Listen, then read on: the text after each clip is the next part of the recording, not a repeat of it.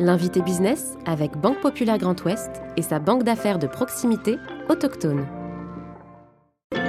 L'invité business avec Banque Populaire Grand Ouest et sa banque d'affaires de proximité autochtone.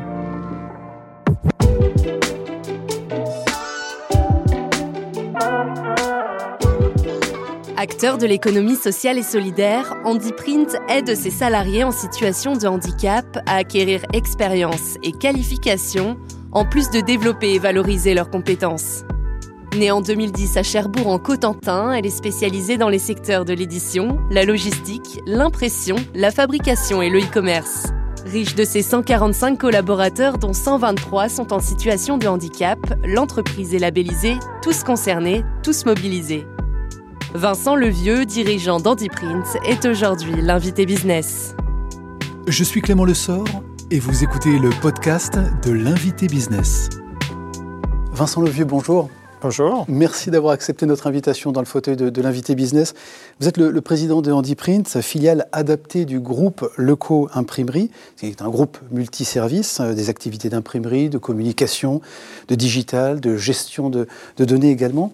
Euh, Andy Print, un, un, groupe, une entreprise euh, adaptée, qu'est-ce que ça veut dire? Adaptée à qui? Adaptée à quoi? Une entreprise adaptée est une entreprise ordinaire. Hein. Elle, a le même statut qu'une entreprise ordinaire. Elle est simplement, elle s'adapte à accueillir des personnes qui sont en situation de handicap, c'est ce qu'on appelle une reconnaissance de travailleurs handicapés. Qu'est-ce que ça veut dire justement le, quotidien, en tout cas à quoi ça ressemble le quotidien d'un dirigeant d'une entreprise adaptée par rapport à celui d'une entreprise complètement ordinaire? Ben, Elle est pareille c'est simplement, elle apporte une richesse. C'est qu'on sait très bien que la diversité aujourd'hui dans les entreprises, elle apporte une autre façon de manager, une autre façon de, euh, de travailler. Donc ça veut dire qu'on travaille mieux. Voilà. Mais elle est exactement pareille. Et un salarié, un collaborateur, une collaboratrice en situation de handicap, euh, son, son, son espérance, c'est d'être considéré comme n'importe quelle personne. Donc il n'y a pas à changer les choses, il y a juste à adapter certaines pénibilité par rapport au poste ou adaptation par rapport au temps de travail. Mais il n'y a rien de compliqué à mettre en place. Hum, de quel public on parle précisément chez, chez Handiprint quand on dit une personne en situation Alors, de, les personnes handicap qui sont, Les personnes qui sont en situation de handicap, qui rentrent dans une entreprise adaptée, euh, sont des personnes qui ont une capacité de travailler. Donc, parce que malheureusement, on sait très bien que le handicap ne peut pas, euh, tout le monde ne peut pas travailler. Et c'est pour ça qu'il existe de toute façon des établissements spécialisés médico-sociaux. Euh, une entreprise adaptée, on détecte des personnes qui ont une capacité, en fin de compte, à pouvoir réaliser un travail, euh, mais euh, surtout, ce qui va, nous, on va les rechercher, c'est surtout la motivation et l'appétence, mais comme n'importe quel salarié. Ça veut dire que le dirigeant n'est pas compétent pour euh, définir si une personne est capable de travailler ou pas dans son entreprise? Ah, J'espère qu'un chef d'entreprise est compétent déjà dans, différents domaines. Donc euh, on, peut avoir des lacunes un petit peu dans tout, mais euh, à nous de nous corriger et d'apporter des actions correctives pour, pour, pour être bon, enfin pour essayer en tout cas modestement d'être bon.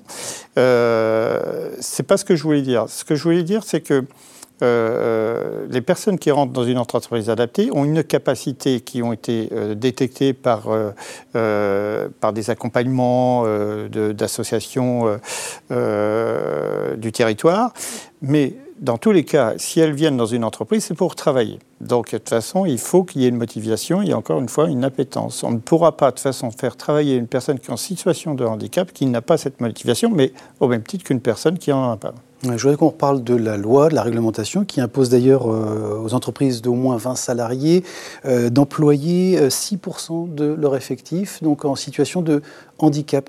comment est-ce que vous commentez ce chiffre C'est une loi qui date de 2005. Qu'est-ce que ça dit de notre regard sur le handicap en entreprise? Ça, c'est le, démarrage de la loi de 2005. Cette loi a été à l'initiative de Jacques Chirac.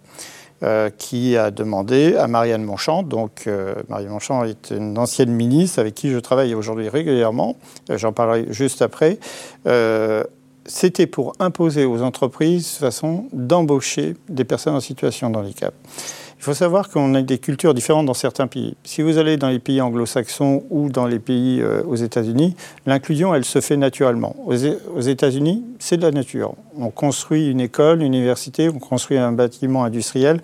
On va tout simplement penser, et naturellement, sans obligation, à l'inclusion. Ça veut dire qu'on a du retard en France aujourd'hui, concrètement, dans, vos mots En France, c'était une culture qui est assez différente, puisque euh, l'handicap, en fin de compte, euh, bien sûr, il a existé, l'histoire est là, mais il y a eu les gueules cassées après les guerres. En fin de compte, on a plutôt créé un monde associatif pour travailler sur plutôt des ateliers pédagogiques, thérapeutiques, euh, d'occupation, euh, dans des centres vraiment spécialisés. Mais euh, en fin de compte, si on voit en Angleterre, après la Seconde Guerre mondiale ou pendant la Seconde Guerre mondiale, on a été chercher des femmes pour travailler dans les usines parce que les hommes étaient partis à la guerre et des personnes en situation de handicap. Et la culture est différente, l'intégration est différente. Donc on a un peu de retard. Jacques Chirac, pour des raisons personnelles, avait demandé à Marianne Monchamp mmh. d'instaurer justement cette loi de 2005 par l'obligation, parce que des fois, il faut un peu obliger les personnes à travailler. Un peu obligé, et donc aujourd'hui, on a des entreprises en France qui préfèrent pardon, payer des, contributions annuelles plutôt que de se soumettre euh, à cette loi. Qu'est-ce que ça veut dire, encore une fois? euh, Alors, euh, c'est très difficile. Moi, je dirais tout simplement le taux de 6%. Aujourd'hui, Est-ce qu'il est ambitieux? Est-ce qu'il est suffisamment ambitieux? Mais non, ça, la question. il ne sera jamais. Il n'est pas assez, il n'est pas suffisant. Euh, mais je crois qu'on commence à l'oublier, ces 6%. Euh, ça a été, en fin de compte, le point de départ euh, de, de l'obligation d'embaucher les personnes en situation de handicap. Mais aujourd'hui, il y a une culture qui est aussi différente parce que les générations arrivent. il, y a, il, y a, une formation, une information qui a été donnée auprès des générations qui arrivent sur, sur le marché de l'emploi, dans les directions achats, dans les mmh. directions, dans les dirigeants. Donc, aujourd'hui, de toute façon, les 6%, très peu d'entreprises en France euh, euh, les atteignent. Mais il faut l'oublier complètement. Je crois qu'il euh, faut avoir la philosophie dans une entreprise que la diversité est vraiment une performance économique. Et, c'est vrai qu'elle est très riche. Elle va apporter quelque chose. Moi, je travaille avec un ancien patron des achats d'Air France qui est Thierry Bellon. Thierry Bellon avait 200, plus de 280 acheteurs sur sa coupe.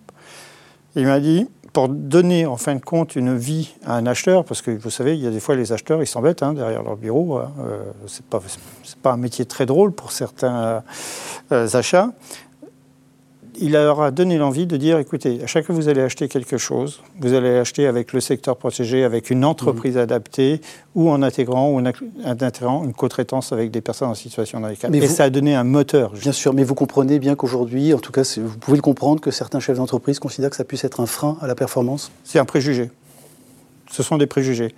Mais ça change, ça. Ça change parce qu'aujourd'hui, on voit que des entreprises adaptées sont gérées par des chefs d'entreprise et qu'on a, on a on est en train de montrer en fin de compte la crédibilité, la pérennité d'une société économique. On est dans une économie sociale et solidaire aujourd'hui, et les entreprises adaptées sont en plein dans, cette mouvance. Et de toute façon, il faut savoir une chose, les lois font avancer les choses, on, nous oblige, et des mm. fois, obliger, ça fait du bien. La loi européenne, qui va être euh, applicable à partir du 1er janvier 2023, sur la décarbonisation, sur le RSE, va encore inciter les chefs d'entreprise à aller vers la diversité, vers le social, l'inclusion. Adapter le poste de travail, adapter le travail au handicap, euh, c'est chronophage, ça coûte cher? Ben non, parce que justement, c'est un préjugé et ça peut être un frein. Je reprends l'exemple en Angleterre. Si vous, allez voir les Jeux paralympiques qui ont eu lieu à Londres, euh, les stades étaient pleins.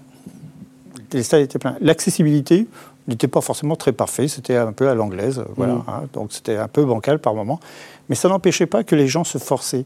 Il y a le naturel, l'accompagnement. Une personne qui est en situation de handicap, qui ne peut pas ouvrir une porte, peut-être son voisin qui peut lui l'ouvrir, il doit l'ouvrir. En fait, c'est toute une éducation qu'il faut mettre en place. Il ne faut pas se donner un préjugé, l'entreprise ne doit pas se donner un préjugé par rapport à l'inclusion. Accompagner les personnes en situation de handicap dans un milieu professionnel, mm. c'est savoir l'aider. D'accord, c'est d'avoir l'éducation, de l'aider, de le former. Accompagner des personnes en situation de handicap, mais aussi accompagner les, managers. Est-ce qu'il y a un trou dans la raquette là? Bien sûr, il y en a. Mais qu'est-ce que c'est C'est tout à fait normal parce que l'handicap, le préjugé de la peur, comment je vais parler à cette personne-là? Comment il va comprendre mes messages? Est-ce que je vais pouvoir lui parler normalement? Est-ce que je peux avoir le fameux coup de gueule du travail qui peut arriver? Comment ça, va, ça peut être perçu? Donc la question est naturelle. Ça, nous, euh, dans les entreprises adaptées, on, appelle, euh, nous, on a fait appel à ce qu'on appelle un job coach. Donc, c'est une expérimentation nationale qu'on a lancée. C'est un métier. On a, il y a un, diplôme universitaire qui est lancé à l'université Paris à Créteil, justement pour, pour valider ce, ce, job. Euh, c'est juste simplement apprendre aux gens à savoir dire les choses, qu'ils soient handicapés ou pas handicapés. C'est de savoir leur parler, savoir les accompagner. Mmh. C'est très simple en fin de compte. Il ne faut pas avoir de préjugés. Vincent Levieux, est-ce qu'il faut parfois accepter que l'intégration ne fonctionne pas Et est-ce que vous l'avez vécu, vous, personnellement, comme un échec chez Print?